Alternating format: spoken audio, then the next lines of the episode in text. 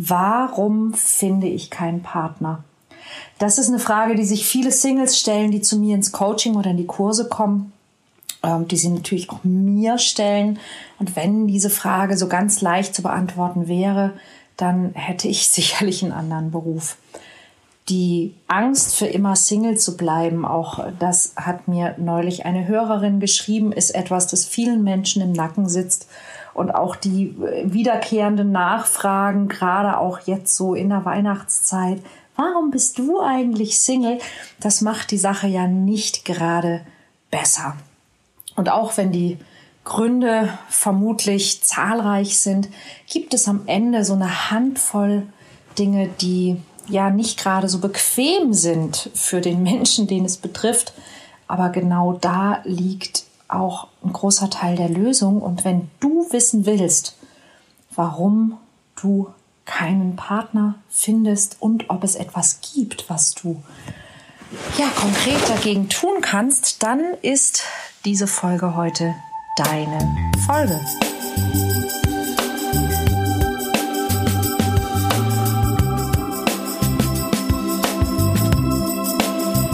Kontaktvoll, der Podcast fürs Herz.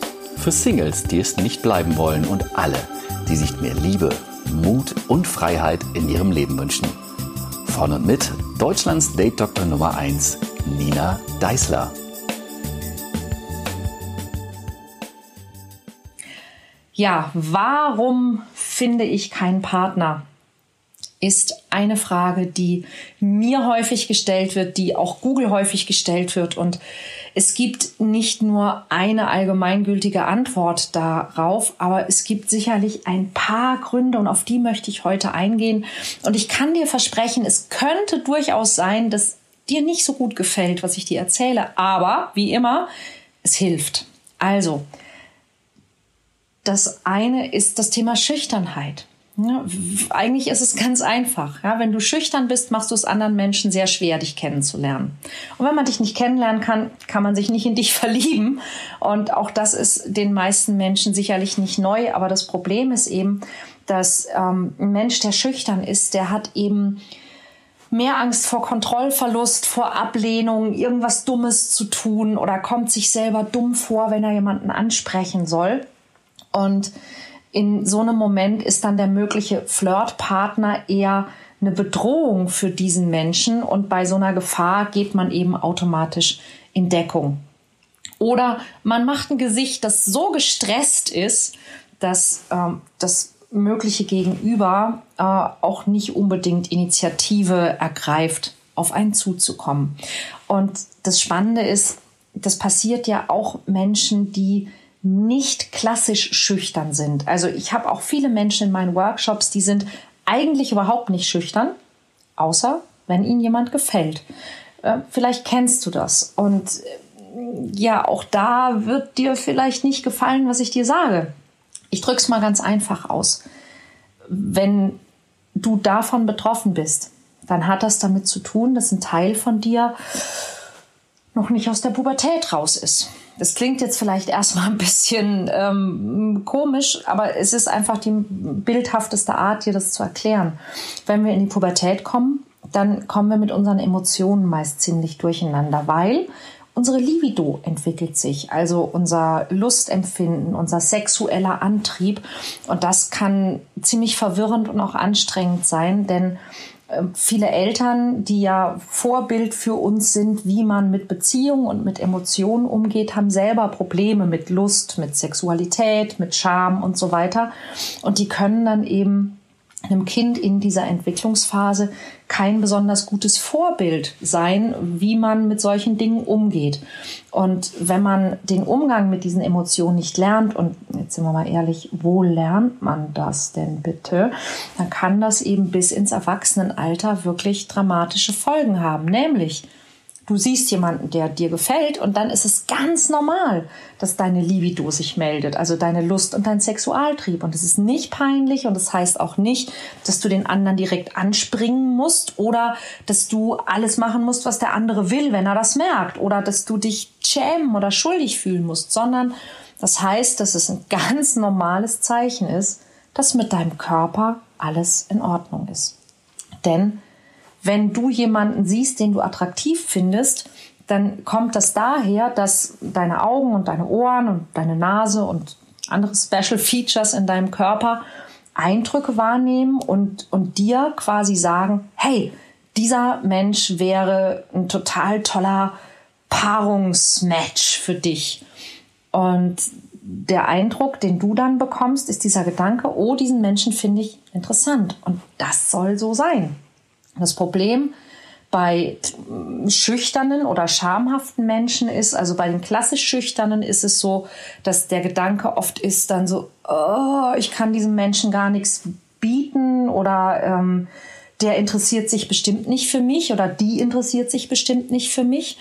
Und ähm, bei den Menschen, die eben eigentlich nicht schüchtern sind, außer wenn ihnen jemand gefällt, äh, dann ist es eben dieses Pubertätsproblem, weil dann ist der nächste Gedanke meist sowas wie, oh Gott, ist das peinlich. Ja, hoffentlich merkt der andere nicht, dass mein Unterbewusstsein sowas denkt.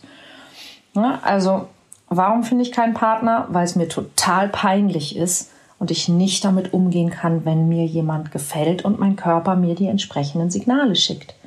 Das wäre eine dieser unbequemen Antworten und Erkenntnisse, die dir helfen könnten, das zu ändern. Denn hier geht es um sowas wie Gefühlsmanagement.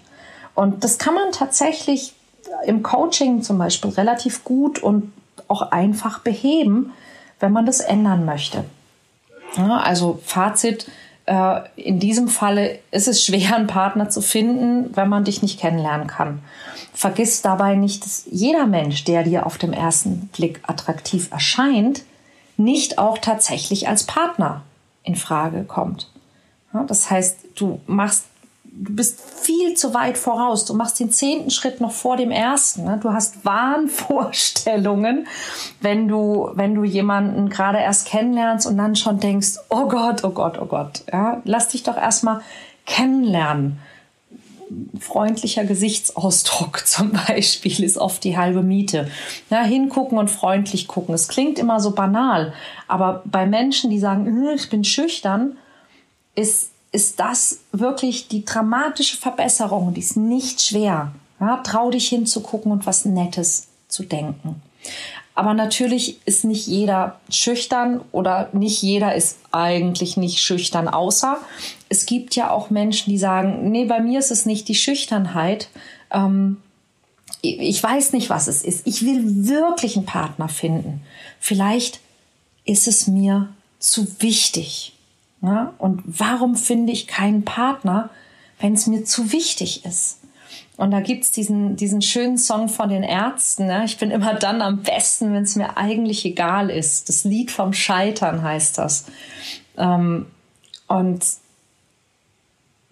da ist tatsächlich was dran. Ja, also wenn, wenn uns das so wichtig ist, dann kommt es häufig, dass man dann in dem Moment, wo man jemanden interessant findet oder dass man grundsätzlich einfach mit diesem Thema Partnersuche verkrampft ist.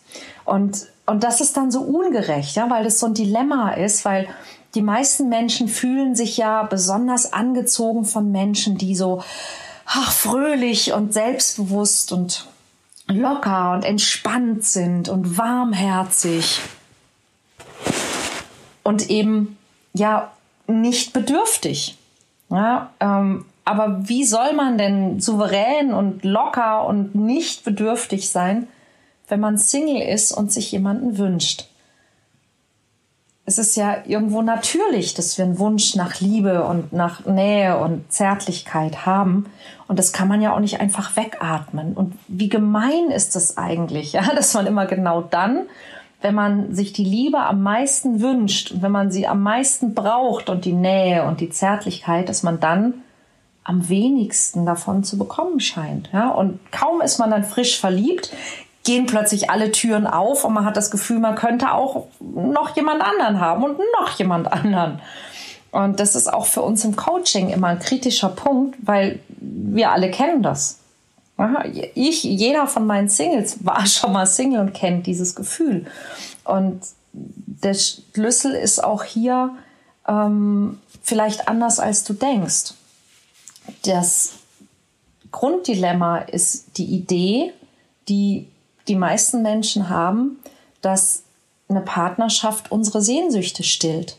Ja, also der, der Gedanke, dass ein Partner oder eine Partnerin zu haben, gleichbedeutend damit ist, dass ich mich geliebt fühle, dass ich Nähe und Intimität und, und Sex bekomme und, und austausche, weil das stimmt so nicht. Ja, also grundsätzlich sollte es schon natürlich so sein, dass zwei Menschen sich in einer Paarbeziehung gern haben und Intimität und Leidenschaft, Nähe teilen und ganz viele schöne Momente haben. Aber die Realität zeigt ja auch noch was anderes nämlich dass Menschen in Beziehungen auch sehr häufig jede Menge Missverständnisse und Probleme haben miteinander, dass sie sich auf die Nerven gehen, dass sie ihre wunden Punkte triggern, dass sie enttäuscht sind voneinander, dass sie Kompromisse eingehen und Verständnis füreinander aufbringen müssen. Und wenn es ganz schlecht läuft, dass das Leben mit einer Beziehung sogar deutlich schlechter sein kann als das Single-Leben. Und das ist dann auch der Moment, wo Menschen mit Bindungsängsten ins Spiel kommen, ja, die sich zwar einerseits eine Partnerschaft wünschen, die aber auch permanent boykottieren, weil sie zum Beispiel in ihren Ursprungsfamilien gelernt haben, dass sie in der Partnerschaft zu viele Kompromisse machen müssen, dass sie tun müssen, was der andere will oder dass sie in Zustände von, von Abhängigkeit kommen oder vielleicht sogar in eine Art von, von ähm, körperlicher oder seelischer äh, Missbrauch oder Gewaltsituation landen, weil sie das als Kind so erlebt oder bei den Eltern beobachtet haben.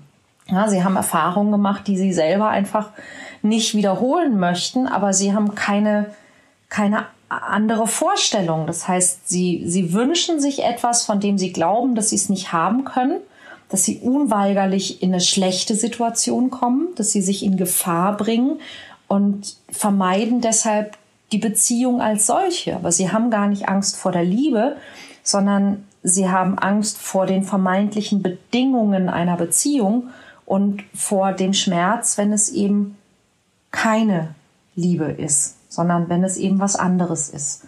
Da liegen Angst und Liebe zu dicht beieinander. Und es gibt Menschen, und auch das ist mir schon begegnet, die gar nicht Angst vor, vor den Bedingungen der Beziehung haben, sondern tatsächlich auf gewisse Art und Weise vor der Liebe an sich, weil sie zum Beispiel in der Kindheit ähm, Erfahrungen gemacht haben äh, oder geprägt worden sind, dass sie, dass sie wertlos sind, dass sie nicht liebenswert sind, ähm, dass sie äh, das nicht verdient haben, dass sie ähm, nicht um ihrer selbst willen geliebt werden können. Und die können das quasi nicht ertragen. Die können die schönen Gefühle nicht ertragen. Die können nicht ertragen zu bekommen, wonach sie sich sehnen. Und das hat damit zu tun, dass diese, dieses, dieses Feedback aus der Kindheit, du bist nicht liebenswert, du bist nicht in Ordnung, wie du bist, beim Erwachsenen zu einem Teil der eigenen Identität wird, also zu einem Teil des, des Selbst, des Ich, des für wen halte ich mich. Ich bin ein Mensch, der nicht liebenswert ist. Und sie wünschen sich Liebe, aber sie können sie, wenn sie sie bekommen, nicht ertragen, weil es in Konflikt steht mit diesem verinnerlichten Selbstbild. Sie können es nicht aushalten.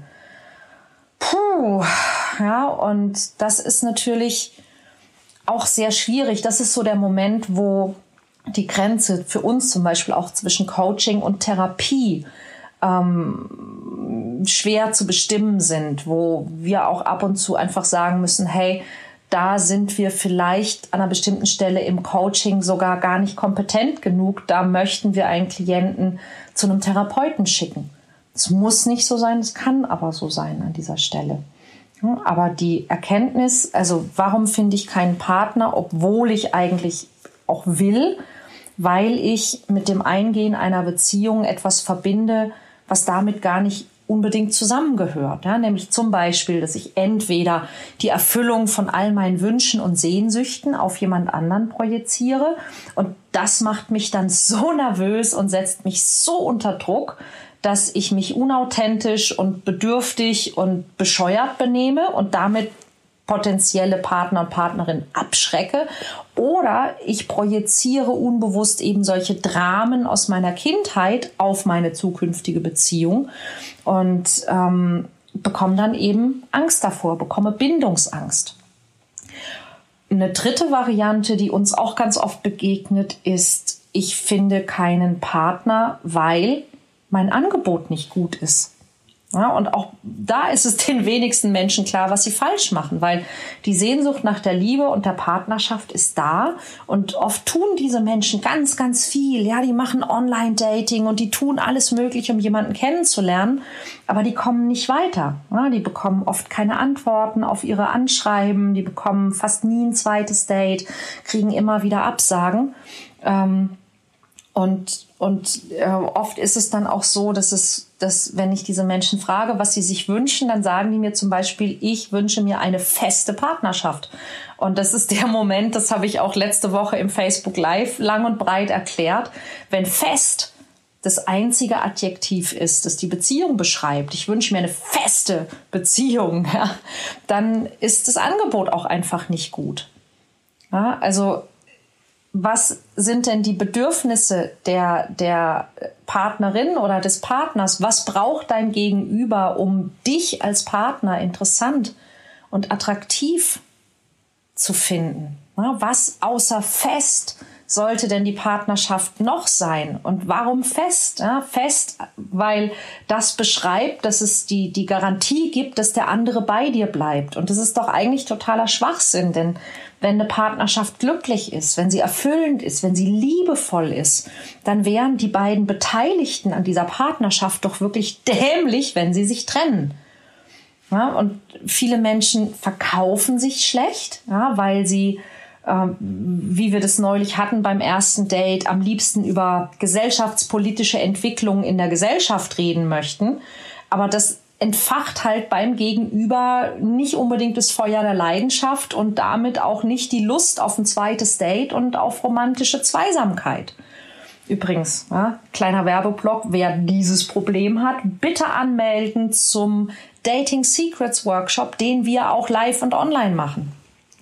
Ähm, oder wir erleben auch Menschen, die einfach wenig im Angebot haben, außer ich hätte gerne einen Partner oder eine Partnerin. Also Leute, die halt ähm, zur Arbeit gehen, sich Filme angucken, nach Spanien in Urlaub fahren und, und das war's. Und die dann beim Date einfach oft nicht wissen, worüber sie reden sollen, weil sie einfach auch nicht viel erleben. Wer nicht viel erlebt, der hat halt auch nicht viel zu erzählen. Und das ist, gibt's bei Männern und wie bei Frauen. Ja, und doof ist es halt, weil eigentlich würden ja zwei Menschen, die so leben, super gut zusammenpassen. Aber häufig ist es so, dass wir uns durch eine Partnerschaft ja gerne verbessern wollen. Gerade die Frauen übrigens, muss ich mal sagen. Ja? Aber verbessern heißt also nicht, dass ich mich für den Partner verbessern will, sondern dass ich, dass ich mich durch den Partner verbessern will. Ja, so dass, dass eben die Langweilige vielleicht keinen langweiligen Partner haben will. Ja, und ähm, die Erkenntnis sollte vielleicht an dieser Stelle, die unbequeme Erkenntnis könnte sein, ähm, es ist nicht die Aufgabe eines Partners oder einer Partnerin, dich glücklich und dein Leben schön zu machen. Ja, und weil dein Partner sich ja auch von dir erhofft, dass sein oder ihr Leben durch dich schöner wird, ähm, wäre es vielleicht einfach schlau, wenn du dir dein Leben erstmal selber schön machst und ein Partner einfach nur das Extra ist, wenn es wirklich passt. Und wenn du weißt, was du jemandem zu bieten hast, wenn du offen bist und wenn du gerne Menschen kennenlernst, dann wird es wirklich deutlich leichter für dich. Wir hätten noch das Problem, ich finde keinen Partner auf Augenhöhe und auch damit werde ich ganz häufig konfrontiert, aber das ist ein Fass, das mache ich euch, glaube ich, nächste Woche auf. Ich bin sehr gespannt zu hören, was das, was ich dir heute erzählt habe, mit dir gemacht hat. Ob vielleicht etwas für dich dabei war, das unbequem, aber hilfreich war. Und ich möchte auf keinen Fall verpassen, dir zu sagen, geh unbedingt auf meine neue Webseite www.ninadeisler.de und melde dich für den großartigen Live-Online-Workshop am 20. Dezember an. Finde raus, was es damit auf sich hat auf meiner Webseite. Oder warte bis nächste Woche, aber dann sind vielleicht keine Plätze mehr da. Schön blöd. Wir hören uns nächste Woche. Bis dann.